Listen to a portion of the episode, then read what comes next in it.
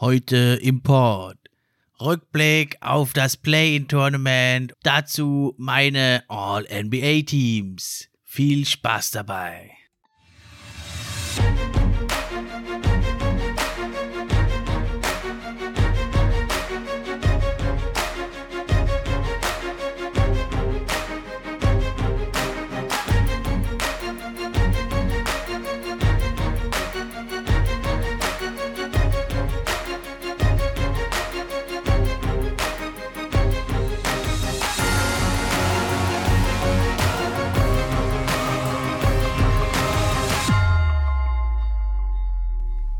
Hi, hallo und herzlich willkommen zur neuen Episode vom NBA Fan Podcast.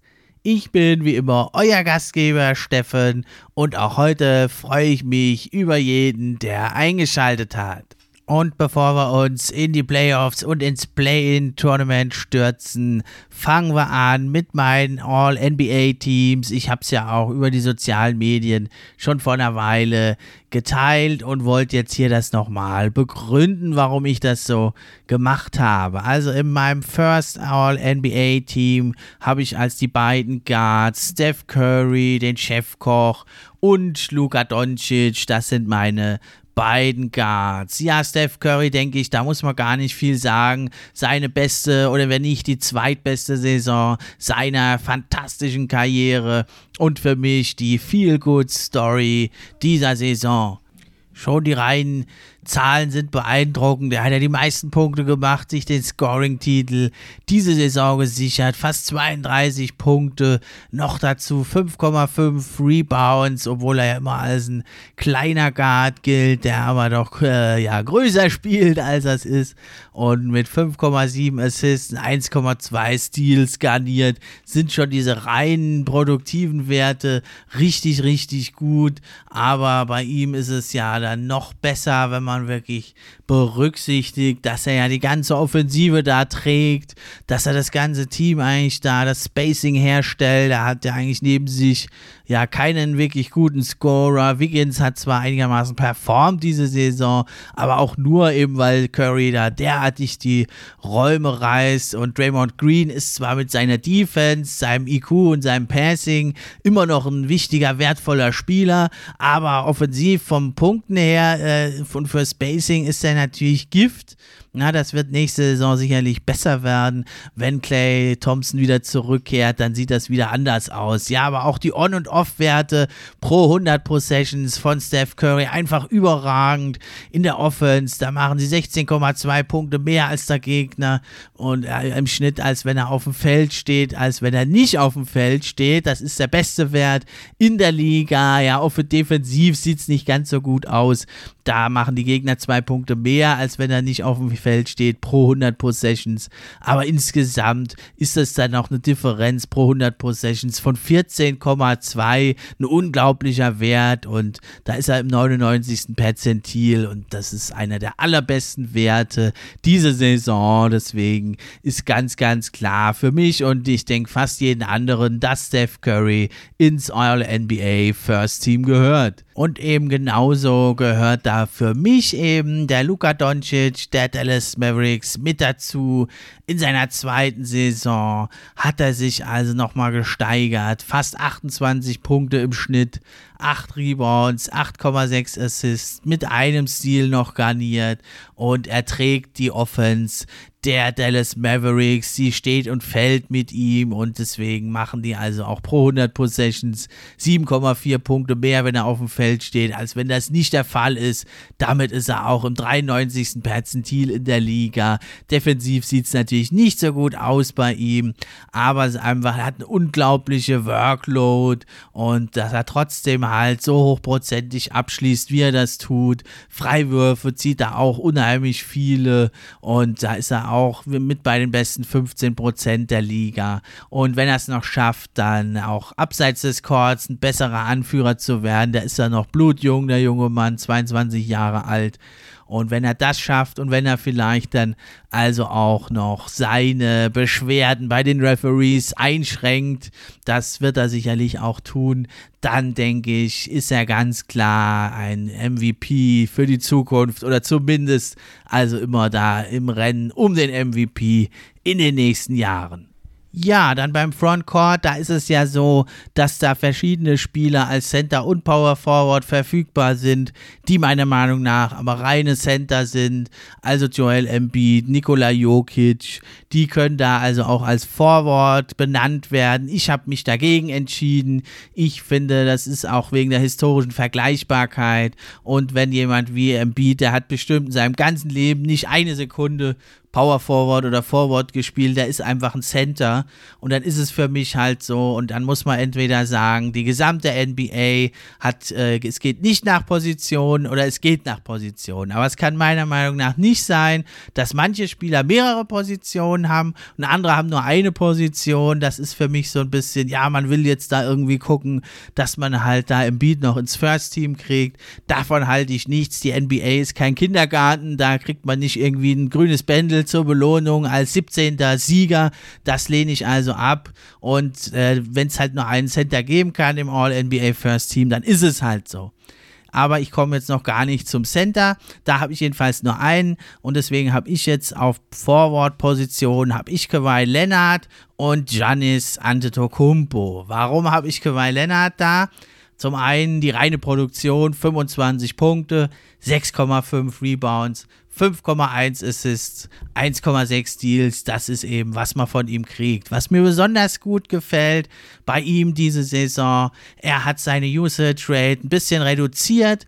Das war ja die Kritik in den Playoffs letztes Jahr. Zu wenig Playmaking, zu viel Isolation Ball, zu wenig Flexibilität. Daran haben ja die Clippers gearbeitet und Kawhi Leonard hat sein Passing wirklich extrem verbessert, spielt jetzt noch teamdienlicher und was ich ganz besonders beeindruckend finde bei ihm, er hat sein Shooting wirklich nochmal verbessert. Er hat sein True Shooting von letzter Saison schon 59% auf jetzt 62,1% nochmal angehoben. Das finde ich also für einen solchen Superstar, der ja schon ist und mehrfacher Champion und Finals MVP, dass er da nochmal um über 3% sein True Shooting steigern kann. Das ist schon ganz schön beeindruckend und sonst liefert er halt eben immer sein komplettes Paket eben ab.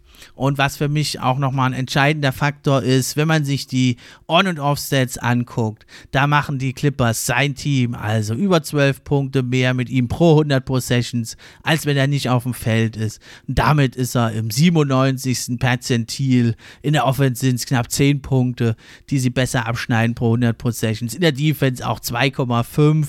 Nicht so elitär, wie man es eigentlich gewohnt von ihm ist, die Defense, aber er schont sich da eben auch ein bisschen in der Regular Regular Season und schaltet da einen Gang zurück. Ja, dann habe ich eben als zweiten Forward Giannis Antetokounmpo, zweifacher MVP in den letzten Jahren.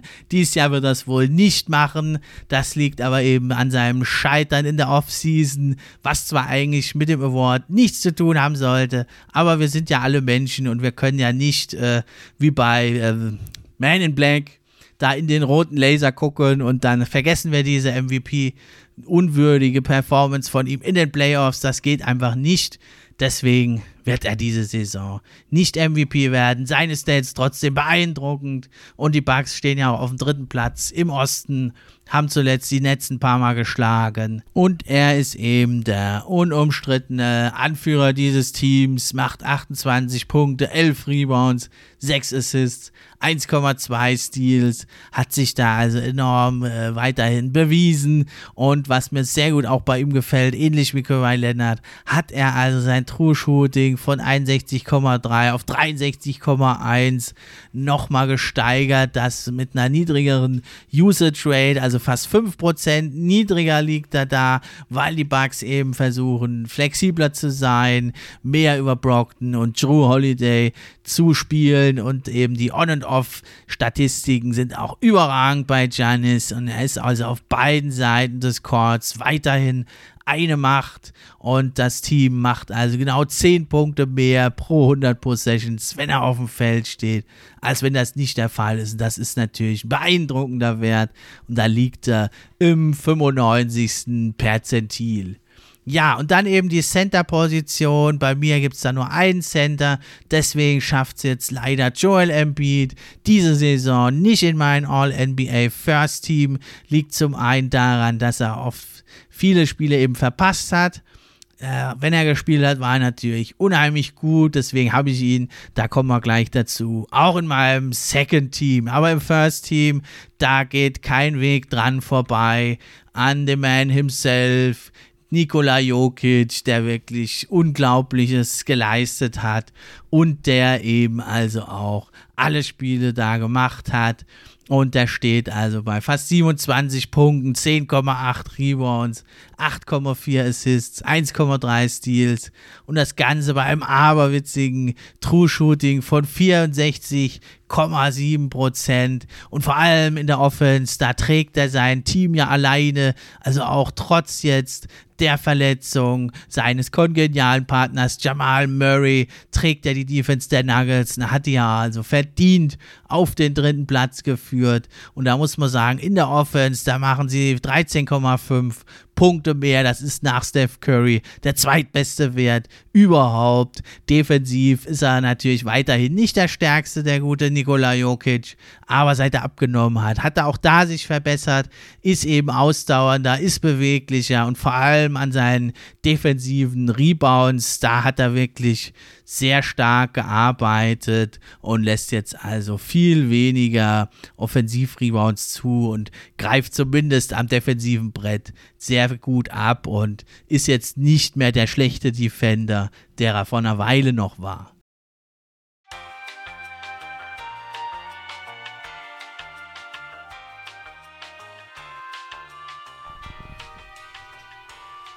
Ja, damit kommen wir zum All-NBA Second Team vom NBA Fan Podcast. Und da habe ich auf den Guard-Positionen Damian Lillard und Chris Paul. Damian Lillard für mich eine ganz, ganz starke Saison gespielt, steht ja oft im Schatten der Teams, die häufiger im nationalen Fernsehen sind. Und diese Saison hat er aber wieder Unglaubliches geleistet mit 28,7 Punkten, 4,3 Rebounds, 7,6 Assists in einem Stil.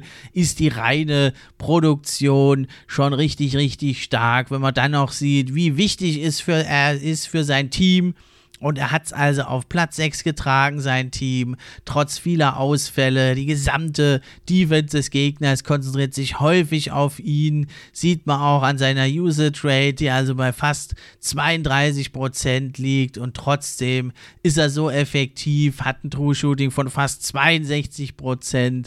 Richtig, richtig gut.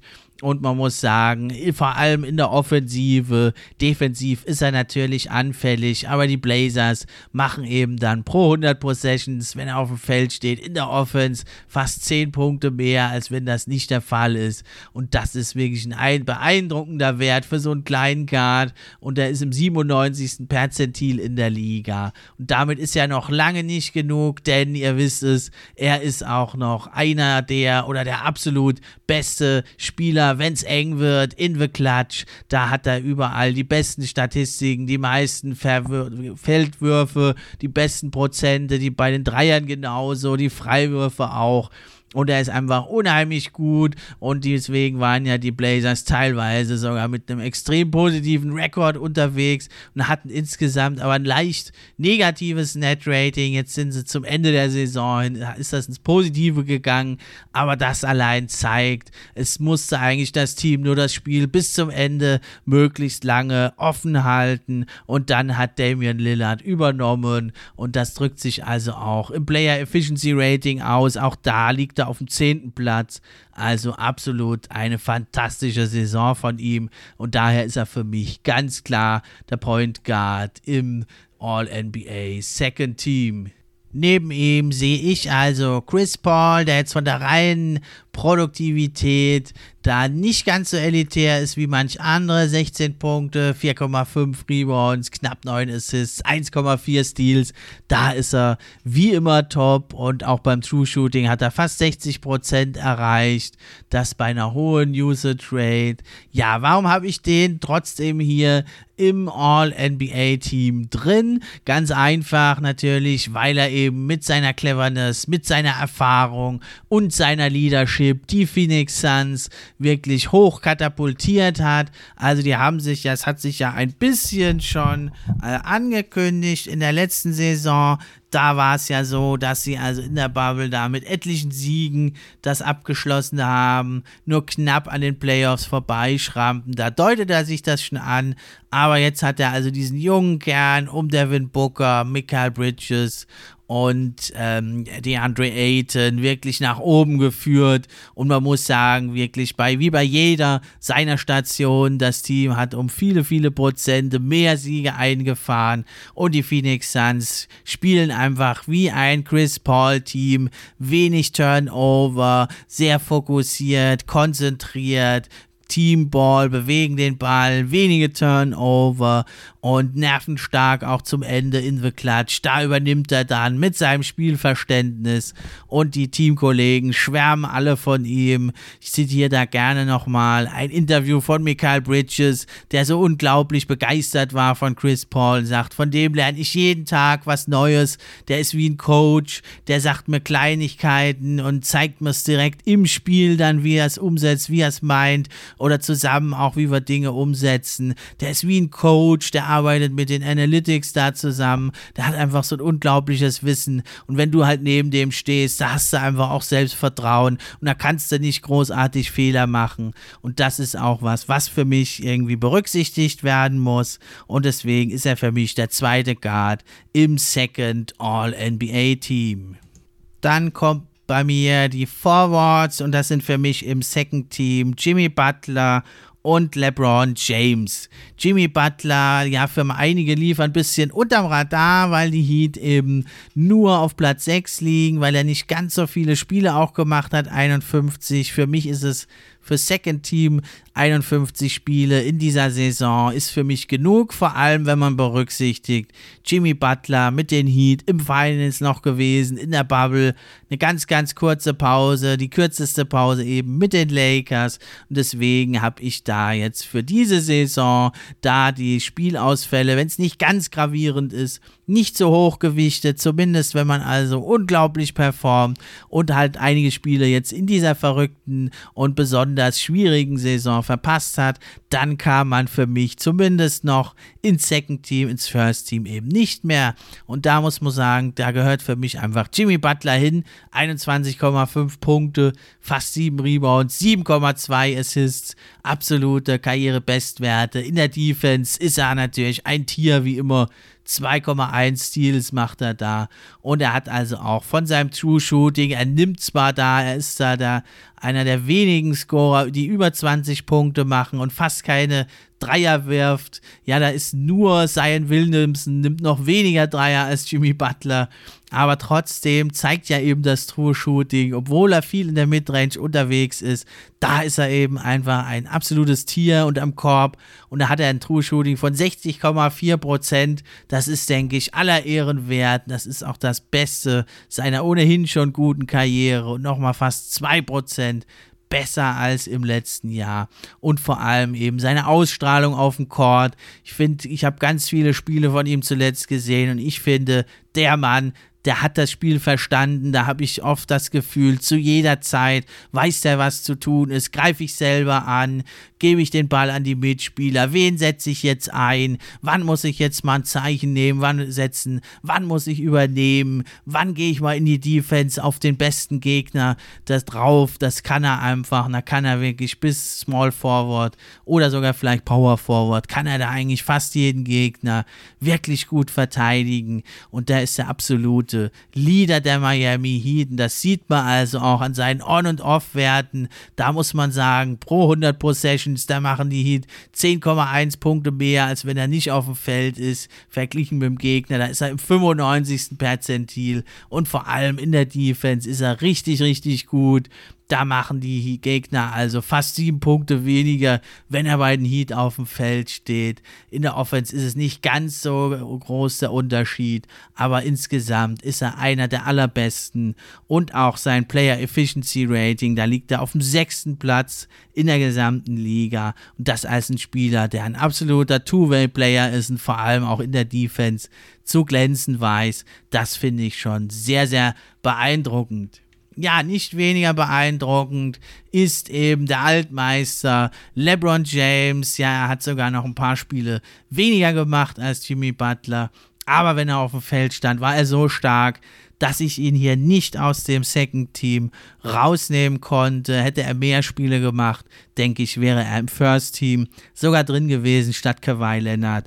Denn LeBron, also das Player Efficiency Rating, da liegt er nur auf dem 15. Platz. Aber sonst unglaublich. Die reine Produktion, 25 Punkte, 8 Rebounds, fast 8 Assists, ein Stil, vor allem defensiv, aber richtig gut, äh, wie er gespielt hatte. Und auch vom True Shooting mit über 60,5 Prozent aller Ehren wert. Aber richtig krass wird's halt, wenn man auf seine On- und Off-Werte schaut. Pro 100 Possessions, da machen die Lakers 13,6 Punkte mehr als der Gegner. Und da liegt er also im 98. Perzentil. Ja, in der Offense sind es fast 8 Punkte, in der Defense sind es fast 6 Punkte. Überall richtig elitär. Und darum ging für mich jetzt auch im Second Team kein Weg dran vorbei, da eben noch LeBron James trotz der wenigen Spiele reinzunehmen. Man kann das natürlich auch anders sehen und das mehr bestrafen. Ich habe es ja auch also schon mehrfach jetzt gesagt, diese Saison, gerade eben bei Spielern der Heat, der Lakers oder eben auch anderer Teams, die weit gekommen sind in der Bubble, nur eine kurze Pause hatten, da finde ich das durchaus menschlich, dass man da mal ein paar Spiele verpasst und deswegen habe ich das jetzt diese Saison, die Spielausfälle, nicht so hoch gewertet. Daher habe ich jetzt also auf Center dann in meinem All-NBA Second Team natürlich niemand anderen als den Mr. Trust the Process, Joel Embiid. Ja, er hat viele Spiele versäumt, das ist mir klar, aber hätte er nicht so viele Spiele versäumt, dann hätte er vielleicht sogar ins First Team rücken können, wenn man ihn als Forward reinlässt, sowieso. Aber ich, für mich ist es ein reiner Center und deswegen ist er hier im Second Team. Er hat dann für mich für Second Team genügend Spiele gemacht und wenn er gespielt hat, war er einfach unglaublich. Über 29 Punkte, fast 11 Rebounds, fast 3 Assists ein Stil und er hat sich vor allem in der Midrange so unglaublich gesteigert. Das macht ihn so, so schwer zu verteidigen. Alleine kriegst du den Kerl eigentlich nicht verteidigt. Wenn du ihn äh, ein bisschen freilässt, drückt er dir aus der Midrange ein ins Gesicht gehst du näher ran, fängt er an, dich, dich auszuspielen. Er ist so schnell und elegant wirklich unterwegs für einen so großen Kerl. Dann macht er am Korb dich nass und wenn du ihn jetzt mal von draußen äh, abdrücken lässt, trifft er die auch noch ganz gut. Also der Mann hat sich als Center, das muss man ja wirklich nochmal festhalten, auch in der modernen NBA finde ich das bemerkenswert. Er hat mit 64% im True Shooting einen absolut elitären Wert hat ein besseres True Shooting als viele reine Shooter, die ja da eigentlich besser bewertet werden. Und er hat also wirklich auch in der Defense sich nochmal absolut gesteigert. Er war da schon immer gut. Jetzt ist er meiner Meinung nach elitär. Er macht viel weniger Fouls normalerweise und steht dadurch mehr auf dem Korb, versucht jetzt nicht mehr jeden Ball zu blocken, sondern einfach das zu erschweren. Und das zeigt sich einfach seine Rolle für die Philadelphia 76ers in der Offense und in der Defense. Die ist nochmal stärker geworden. Er konnte ja früher schon immer wieder mal eine Halbzeit oder ein Quarter dominieren, aber jetzt kann er wirklich über vier Quarter, kann er den Gegner dominieren. Und es ist unglaublich schwer, da was dagegen zu machen. Denn schickst du ein Double Team, dann entweder tanzt er das noch aus, das Double Team, oder macht ein Fadeaway, Dirk Nowitzki-Shot, oder er passt eben jetzt viel, viel besser besser raus. Noch nicht auf dem Niveau eines Nikola Jokic, aber extrem verbessert. Und das drücken also auch seine On- und Off-Statistiken pro 100 Possessions aus. Die machen fast 15 Punkte mehr als der Gegner im Schnitt. Seine Philadelphia 76ers, absolut elitärer Wert im 99. Perzentil.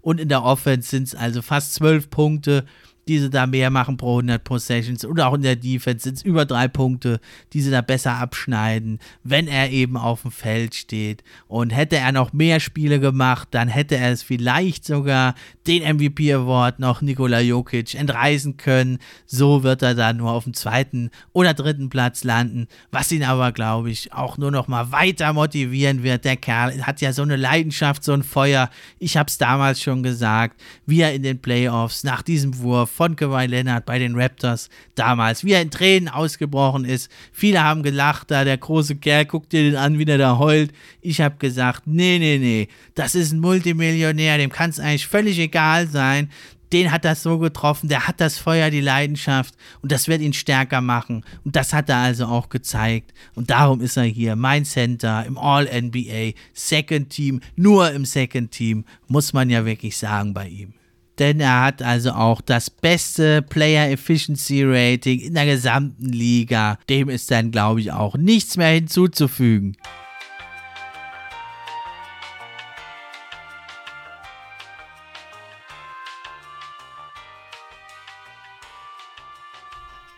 Damit kommen wir zum All-NBA Third Team. Das ist das Team, mit dem ich mich am schwersten getan habe tagelang sowieso, habe ich mit meinem Ranking hier mich befasst, Statistiken gewälzt, nochmal Spiele angeschaut, nachts nochmal aufgewacht, einen Zettel genommen, irgendwas aufgeschrieben. Also das war ganz, ganz schwer. Deswegen fangen wir mit dem Blog erstmal an. Auf Center denke ich, das werden viele da haben. Das ist eben Rudy Gobert, der Stifle Tower, der Utah Jazz, der wahrscheinlich ja auch Defensive Player of the Year wieder einmal wird. Und ähm, der hat wirklich fantastische On- und dir ist halt ein Freak of Nature, Ding, um den kannst du komplett dein Team rum aufbauen, deine Defense, deine Offense. Dann muss man natürlich mal schauen, wie es in den Playoffs, wie weit sie da kommen, die Jazz.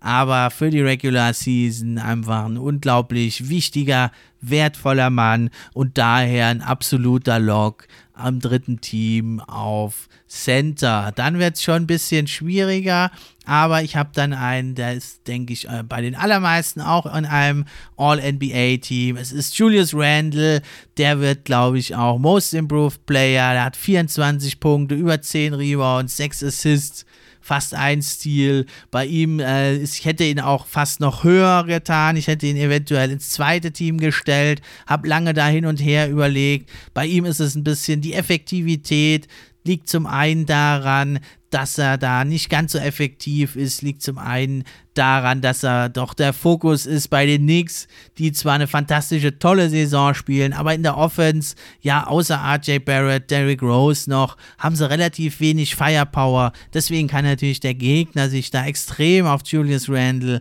fokussieren.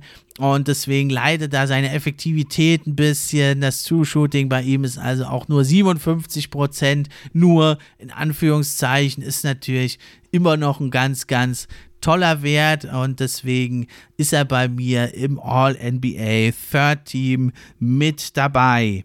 Ja, und der zweite Forward, das ist also Paul George. Da könnte man auch andere Namen reinnehmen. Jason Tatum ist da im Gespräch, Donovan Mitchell oder andere. Ich habe mich eben für Paul George entschieden, weil er also immer noch einfach ein absolut elitärer Two-Way-Spieler ist auf dem Flügel. Er macht 23,4 Punkte, fast 7 Rebounds, 5,2 Assists.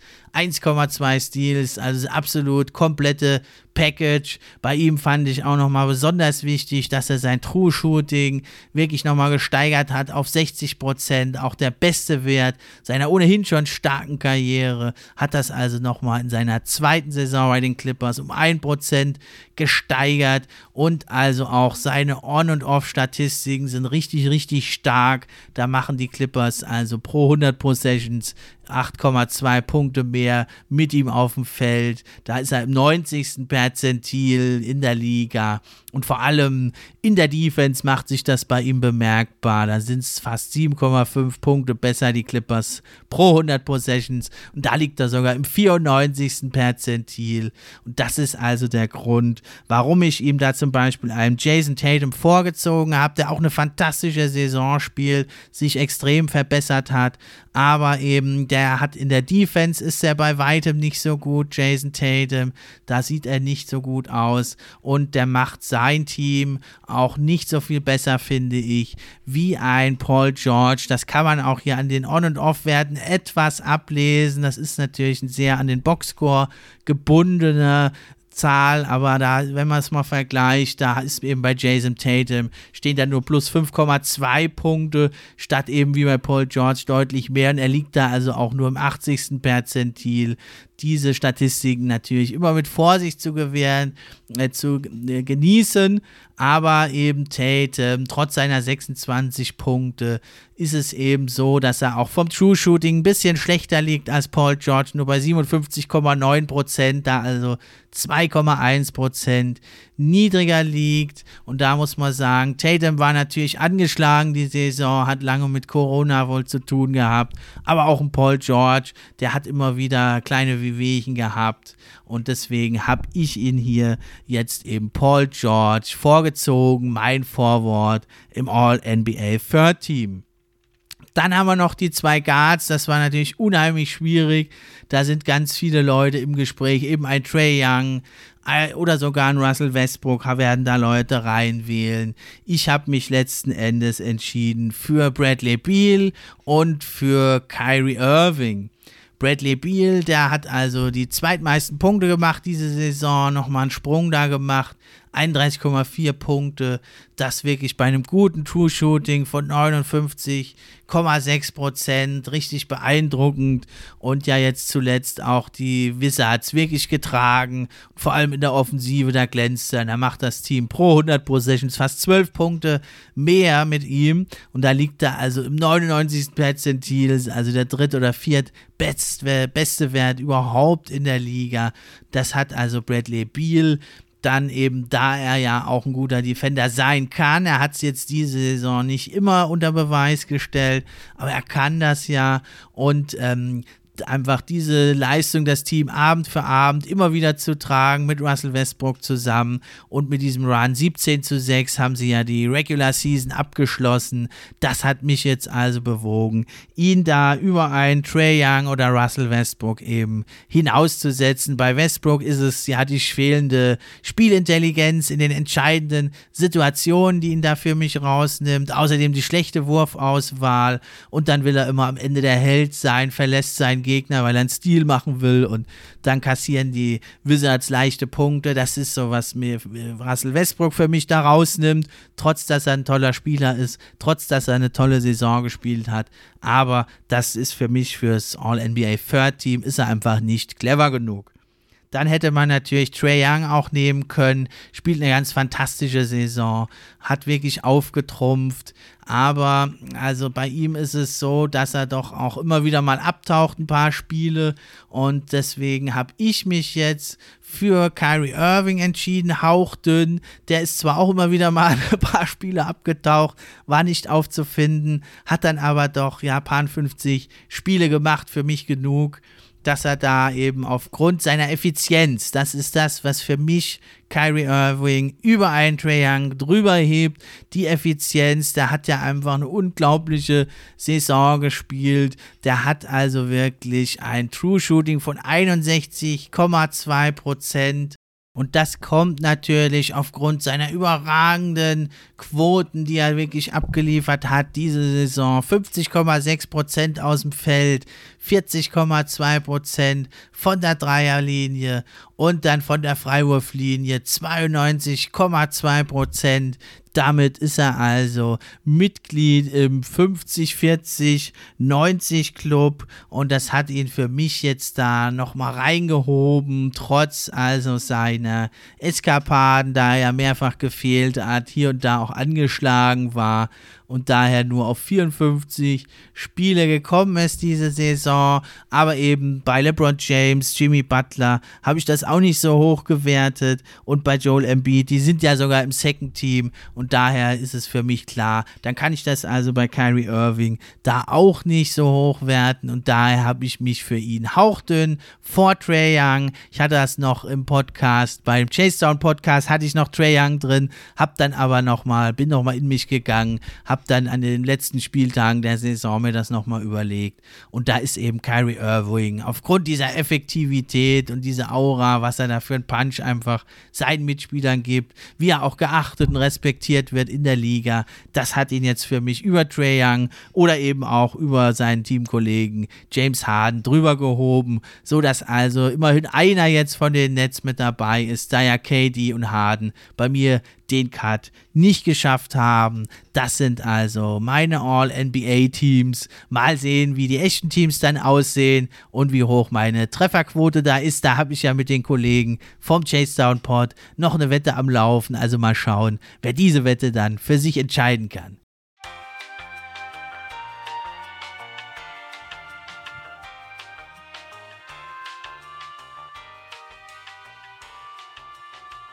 Ja, damit kommen wir zum Play-in-Tournament. Ich hatte das ja schon eh am Ende der Saison gesagt. Für mich ist das ein Riesenerfolg, das Play-in-Tournament. Und ich denke auch, dass wir das in der einen oder anderen Form in der nächsten Saison wieder sehen werden, denn die Vorteile überwiegen für mich die Nachteile doch bei weitem. Zum einen sei genannt, dass eben viel weniger Teams als sonst am Tanken waren diese Saison, sonst hat man mindestens fünf bis sechs Teams, die am Tanken sind in der Regel. Und diese Saison waren das deutlich weniger, also im Osten eigentlich nur die Pistons und die Magic haben wirklich getankt, dann die letzten Spiele auch noch die Cavaliers, aber das war wirklich erst ganz am Ende der Saison und in der Western Conference, da waren die Rockets natürlich am Tanken, die Timberwolves ja sozusagen ja ein bisschen, äh, ja, ohne dass es eigentlich wollten, waren sie am Tanken. Zum Ende haben sie auch ein paar Spiele dann gewonnen. Und die Thunder, die waren eigentlich erst auch am Tanken, als es äh, nach dem All-Star-Break, als dann Shea Alexander eben verletzt ausfiel. Bis dahin waren die ja äußerst wettbewerbsfähig. Und dann sind das also eigentlich nur vier bis fünf Teams statt fünf oder sechs oder mehr noch, die am Tanken waren. Das ist schon mal der eine Vorteil.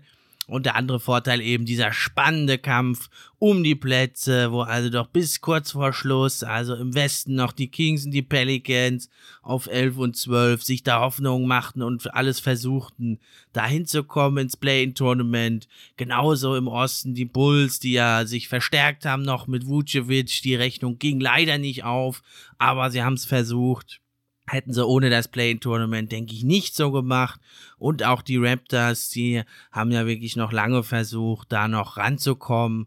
Und es macht einfach das so viel spannender, viel mehr Franchises und Fans können da mitfiebern, wenn das Play-in-Tournament läuft. Und die Plätze sind auch viel, viel mehr wert. Und äh, der, der, sonst ist ja eigentlich nur die ersten zwei Plätze sind wichtig, dann noch der vierte Platz für den Homecourt Advantage und dann die anderen Plätze sind eigentlich fast egal. Und jetzt diese Saison, Platz 6 ist halt unheimlich wichtig. Du musst nicht ins Play-in-Tournament. Platz 8 ist noch wichtig. Da musst du nur ein Spiel gewinnen im Play-in-Tournament. Und selbst der zehnte Platz ist also noch wichtig, da eben teilnehmen zu können. Und das überwiegt von mir aus auch die Nachteile. Manch einer sagt dann, ja, und dann spielt man 72 oder nächste Saison vielleicht 82 Spiele. Und wenn man dann zwei Spiele nicht gewinnt, ist man raus. Aber ich finde, ähm, das ist, trifft ja dann wirklich nur ein Team, hat es getroffen, die Warriors. Alle anderen Teams haben sich ja nicht verschlechtert. Und das sorgt einfach für so viel Spannung, finde ich. Und äh, das entwertet auch nicht die Saison in meinen Augen. Man muss, kann das ja auch andersrum sehen. Das wertet die Saison eigentlich auf, weil es ja viel wichtiger ist, jetzt noch Sechster zu werden oder noch weiter vorne zu landen oder Siebter oder Achter eben zu werden. Das wertet die Saison in meinen Augen eher auf. Und äh, man muss ja auch wirklich sagen, die Plätze acht bis zehn im Osten, die waren ja bis zum letzten Spieltag gleich auf. Also da finde ich, spricht auch nichts dagegen, die das dann in so einem Do-or-Die-Spiel entscheiden zu lassen. Und auch im Westen, also die Plätze 8 und 9, wurden ja erst vergeben am letzten Spieltag und auch die Lakers auf 7 waren dann also nur drei, vier Spiele vorne dran. Also ich finde, da überwiegen bei weitem doch die Vorteile beim Play-in-Tournament und das ist einfach nochmal so eine große Attraktion und ein riesen Highlight für die Teams, die da halt dabei sein wollen oder die eben dabei sind. Und da ja also in der Regular Season nicht alle Spielpläne der Teams gleich schwer sind, da finde ich das sogar gerechter dann eigentlich, wenn da die Teams fast gleich aufliegen, das dann wirklich in einem Entscheidungsspiel austragen zu lassen, weil dann äh, siehst du ganz klar, wer sich durchsetzt, der hat es auch verdient. Und sonst ist vielleicht nur das Team hat irgendwie einen Sieg mehr in 82 Spielen oder jetzt 72 Spielen geholt, weil es halt vielleicht auch einen leichteren Spielplan hatte weniger zu reisen, weniger Back-to-Backs und äh, auch gegen verschieden starke Gegner. Und solange die NBA es nicht schafft, und das ist, glaube ich, nicht möglich bei 30 Teams, bei äh, das so, so herzustellen, und deswegen, äh, solange die NBA das nicht schafft, dass alle Teams einen gleich schweren Spielplan haben, wo die Gegner genau gleich schwer sind, und dann hast du noch die verschiedenen Reisedistanzen, die sich nun mal nicht ändern lassen. Deswegen finde ich es eigentlich viel gerechter, zwei Teams, die ähnlich dastehen, vielleicht nur von eins, zwei Spielen getrennt sind, das eben am Ende nochmal in einem Showdown, typisch amerikanisch eben auch, und natürlich gut für die Einschaltquote, das halt mal austragen zu lassen. Da spricht doch nichts dagegen. Also wer beim Basketball irgendwie mit einem Entscheidungsspiel ein Problem hat, der ist irgendwie da im falschen Sport, weil das ist ja das Grundkonzept von Basketball, dass es eben irgendwo immer ein entscheidendes Spiel gibt am Ende. Und das wäre ja, wie die Warriors-Fans sagen, ja, nur weil wir jetzt zwei Spiele am Ende nicht gewonnen haben, äh, sind wir jetzt nicht in den Playoffs. Da könnte man ja genauso gut sagen, ja, nur weil wir 3-2 führten wir in den Finals und nur die letzten beiden Spiele haben wir verloren, deswegen sind wir nicht Meister geworden. Also da frage ich mich manchmal, was die Leute sich so denken. Im Basketball, da gibt's am Ende immer ein Entscheidungsspiel. Und warum soll es dann also auch nicht um den Einzug in die Playoffs ein Entscheidungsspiel geben? Und das entwertet meiner Meinung nach auch nicht die Saison, sondern das wertet die eher auf. Weil dann ist es ja eben entscheidend, dich so zu platzieren, dass du entweder in dem Entscheidungsspiel daheim spielst oder dass du halt gar nicht in so ein Entscheidungsspiel musst. Da musst du halt die ganze Saison dich zusammenreißen, um jedes Spiel kämpfen. Und das haben ja zum Beispiel die New York Knicks, die haben das ja vorgemacht. Die haben um jedes Spiel gekämpft. Da ging es eigentlich, haben die selber gesagt, eigentlich vor allem darum, wir wollen in die Playoffs, das ist unser Saisonziel. Und da wollen wir den siebten Platz vermeiden, wir wollen besser als siebter abschneiden. Und das hat sie jetzt so weit getragen, dieser Mindset, dieser Spirit, dass sie sogar auf dem vierten Platz gelandet sind. Ist doch absolut wunderbar. Dann fangen wir an natürlich mit dem absoluten Knüllerspiel im Play-in-Tournament. Die Pacers gegen die Hornets. Ja, zu Golden State Warriors. Lakers kommen wir später noch. Gehen wir aber doch der Reihe nach. Die Pacers und die Hornets, das war also das Spiel. Neunter gegen Zehnter im Osten. Und die Hornets waren natürlich ganz schön gebeutelt. Die ganze Saison standen sie auf dem sicheren Playoff-Platz. Und am letzten Spieltag fielen sie also zurück auf Platz 10. Vor allem natürlich die Verletzung von Gordon Hayward wog da schwer. Dann war zwischendurch auch noch Lamello Ball verletzt. Und das konnten sie einfach nicht kompensieren. Vor der Verletzung von Hayward, da hatten sie einen Rekord von 25 zu 23.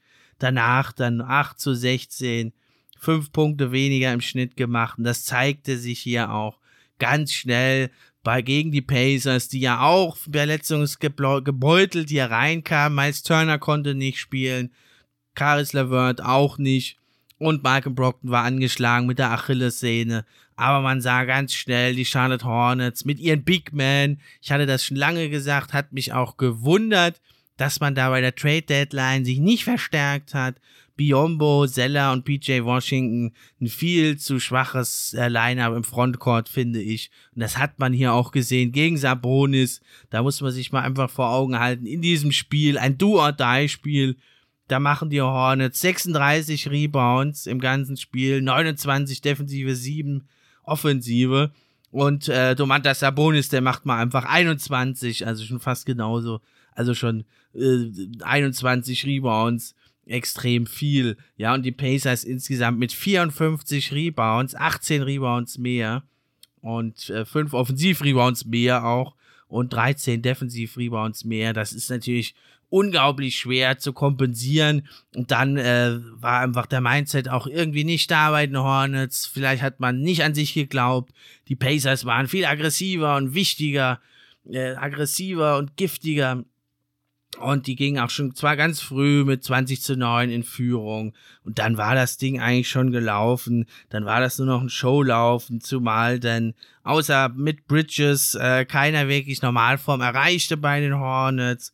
Terry Rogier und der machte nur 7 von 20 aus dem Feld. Lonzo Ball, äh, Lamello Ball auch nur 4 von 14 aus dem Feld. Also das war einfach nicht genug und so kam er dann folgerichtig, ja, also total unter die Räder mit 144 zu 117 gewannen die Pacers das Spiel gegen die Hornets und sicherten sich dann eben die Chance auf das nächste Spiel. Ja, und da war aber erstmal das Duell 7 gegen 8, die Celtics gegen die Wizards. Und da war es natürlich so, dass also das ein spannendes Spiel war bis zur Halbzeit, führten ja die Wizards noch mit zwei Punkten. Und dann übernahm aber Jason Tatum da mit seiner Gala-Vorstellung. Zu Beginn war er noch mit drei von neun aus dem Feld gestartet. Und dann aber legte er los im dritten Quarter. Und da war dann langsam auch kein Kraut mehr gewachsen für die Wizards, die ja mit 17 zu 6 Siegen da mit einer unglaublichen Bilanz reinkam. Aber man muss sagen, Bradley Beal war sehr angeschlagen auch. Also er konnte sich nicht so gut bewegen. Und besser als in den letzten Spielen schon. Aber man muss sagen, er konnte jetzt nicht so spielen, wie man es von ihm gewohnt ist.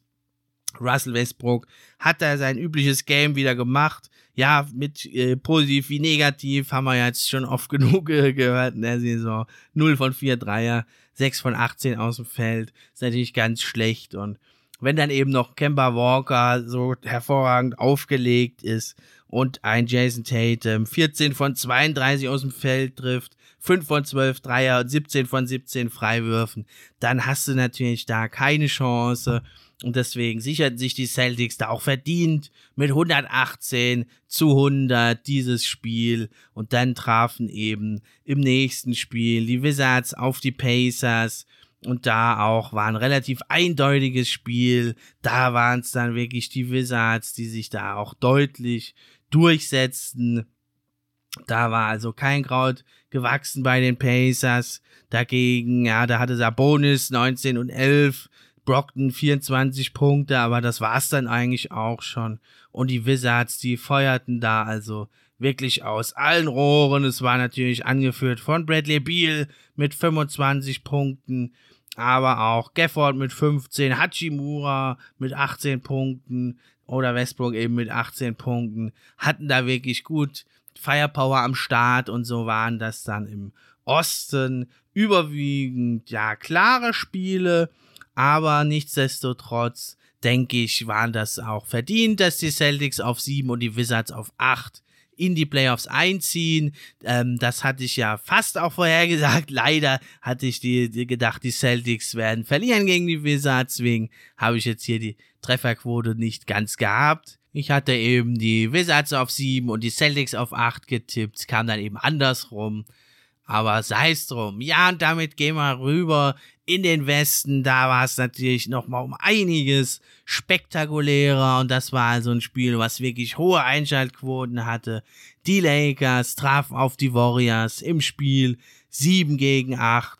Und das war also ein richtiger Knüller. Ich hatte das schon vor ein paar Wochen da prognostiziert, dass das wahrscheinlich kommen wird zu diesem Duell.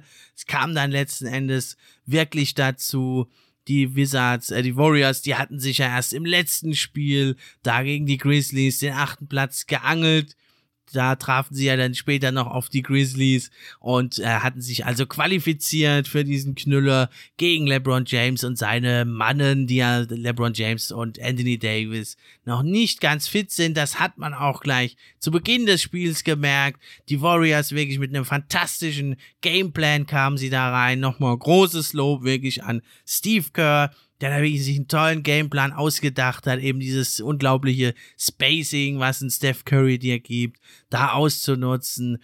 Und sie ging ja recht schnell mit äh, 10, 12 Punkten in Führung, aber dann kämpften sich dann die Lakers immer näher ran. Und im Ende des, in der zweiten Halbzeit, da war es dann vor allem LeBron James, der das Ruder an sich riss und der dann auch in der Crunch Time diesen unglaublichen Dreier ausgerechnet auch noch über Steph Curry drüber, der dann noch verzweifelt versuchte, da ein Closeout zu machen, aber zu spät kam, war ja ein ganz später schlechter Wurf eigentlich in der Shot Cloud.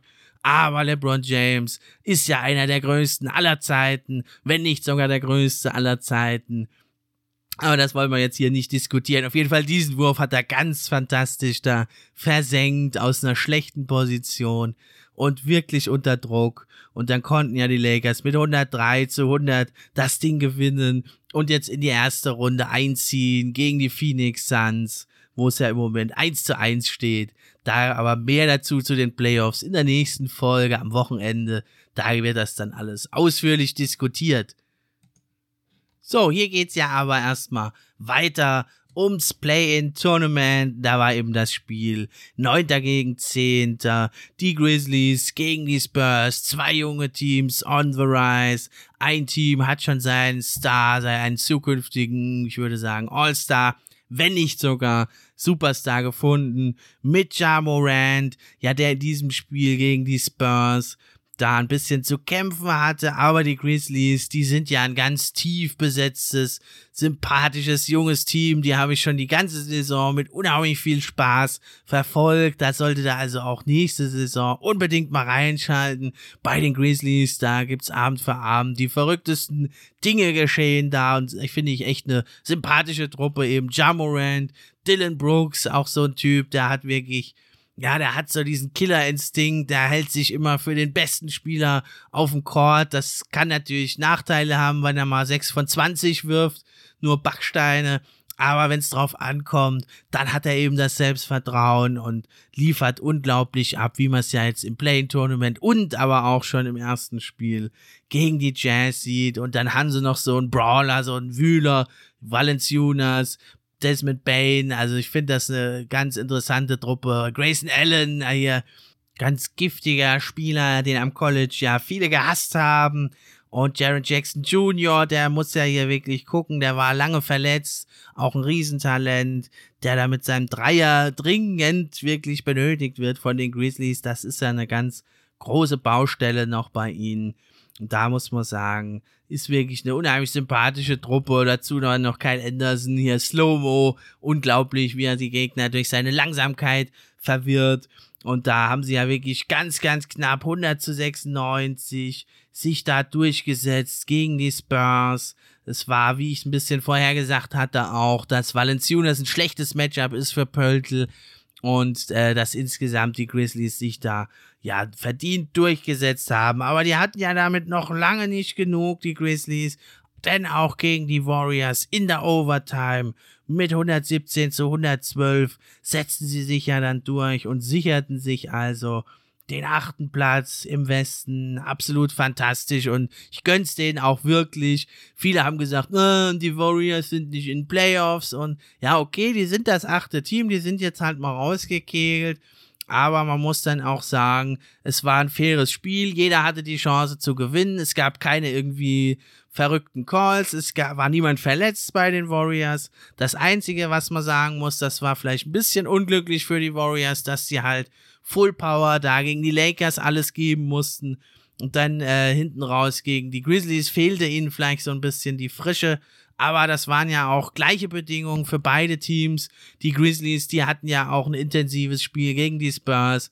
Da kann man also wirklich nicht sagen, dass das nicht verdient ist. Und da muss ich sagen, so eine junge, sympathische Truppe, die wirklich in jedem Spiel sich reinfighten und die werden den Jazz einen unglaublichen Kampf liefern. Das erste Spiel haben sie ja sogar gewonnen. Ich denke nicht, dass sie die Serie gewinnen können, aber das macht doch einfach Spaß, so eine junge, sympathische Truppe dazu zu schauen, wie die da einen Fight liefern. Und da muss man sagen, die haben es absolut verdient. Und das Spiel gegen die Warriors, das Overtime Game, das war natürlich die ganz große Show von Jamorant mit 35 Punkten, 6 Assists, 6 Rebounds, kam er da eben immer wieder zum Korb mit seiner Schnelligkeit, mit seiner Explosivität Oder wenn ihm dann der Weg verbaut ist, dann mit seinen Floatern, mit seinen kurzen Jumpern. Ja, am Dreier muss er noch arbeiten. Wenn er den auch noch wirklich konstant trifft, dann äh, kann er natürlich ein ganz großer werden. Hier hat er den ja schon ein paar Mal auch eingestreut in diesem Match, den Dreier. Aber konstant genug fällt er eben einfach noch nicht bei ihm. Und da muss man auch wirklich sagen, Hut ab, wirklich. Die Defense von Dylan Brooks gegen Steph Curry, die war also wie schon im Spiel um Platz 8, also im letzten Saisonspiel. Da hat er das ja auch schon ganz gut gemacht. Und das war wirklich wieder aller Ehren wert. Und da hat Steph Curry, hat zwar trotzdem seine 39 Punkte gemacht, aber letzten Endes war das dann einfach zu viel, diese jungen Beine und dieser Wille und die Leidenschaft der Grizzlies, die da also wirklich einen ganz, ganz großen Sieg errungen haben und wirklich da das absolut verdient haben in meinen Augen, in den Playoffs zu stehen, haben sie ja jetzt mit dem Sieg im ersten Spiel durchaus auch schon bewiesen. Ja, was bleibt also vom Play-in-Tournament? Also im Westen waren es drei absolut spannende, knappe Spiele, eins sogar in der Overtime. Also hat sich's absolut gelohnt einzuschalten. Und im Osten, da muss man sagen, da waren die Spiele jetzt nicht so spannend. Aber letzten Endes haben sich dann die besten Teams durchgesetzt mit den Celtics und mit den Wizards. Deswegen wird's also mich und ich denke mal auch fast alle Fans, außer vielleicht die Golden State Warriors. Aber wenn alles normal läuft, wenn Clay Thompson wieder da ist, dann sollten die Warriors eher um die vorderen Plätze und um den Titel mitspielen, als dass sie da im Play-in-Tournament sind. Und man muss sagen, Steph Curry und alle haben sich ja also da auch fair und sportlich geäußert. Und wenn man halt nicht ins Play-in-Tournament will, dann muss man halt gewinnen, dann muss man halt mindestens Sechster werden, dann muss man auch nicht ins Play-in-Tournament. Das ist so das Fazit, denke ich, was man hier ziehen kann. Und für mich ist es also ein absoluter Gewinn und ich denke, in der einen oder anderen Form wird die NBA das auch weiter beibehalten. Am Wochenende gibt's dann also noch eine weitere Folge. Da geht's dann endlich um die Playoffs. Ja, krankheitsbedingt. Man hört's vielleicht immer noch ein bisschen an meiner Stimme. Konnte ich jetzt leider noch nicht so viel machen zu den Playoffs. War schon einiges geplant. Ich musste aber leider meinem Gast dann absagen. Tut mir wirklich leid. Aber am Wochenende, da geht's dann wieder weiter. Da habe ich wieder den Fast Break Club zu Gast. Und da werden wir uns dann wirklich umfassend mit dem Geschehen in den Playoffs befassen. Und da freue ich mich dann auch, wenn ihr da wieder einschaltet. Das war's für heute. Macht's gut. Ich bin raus.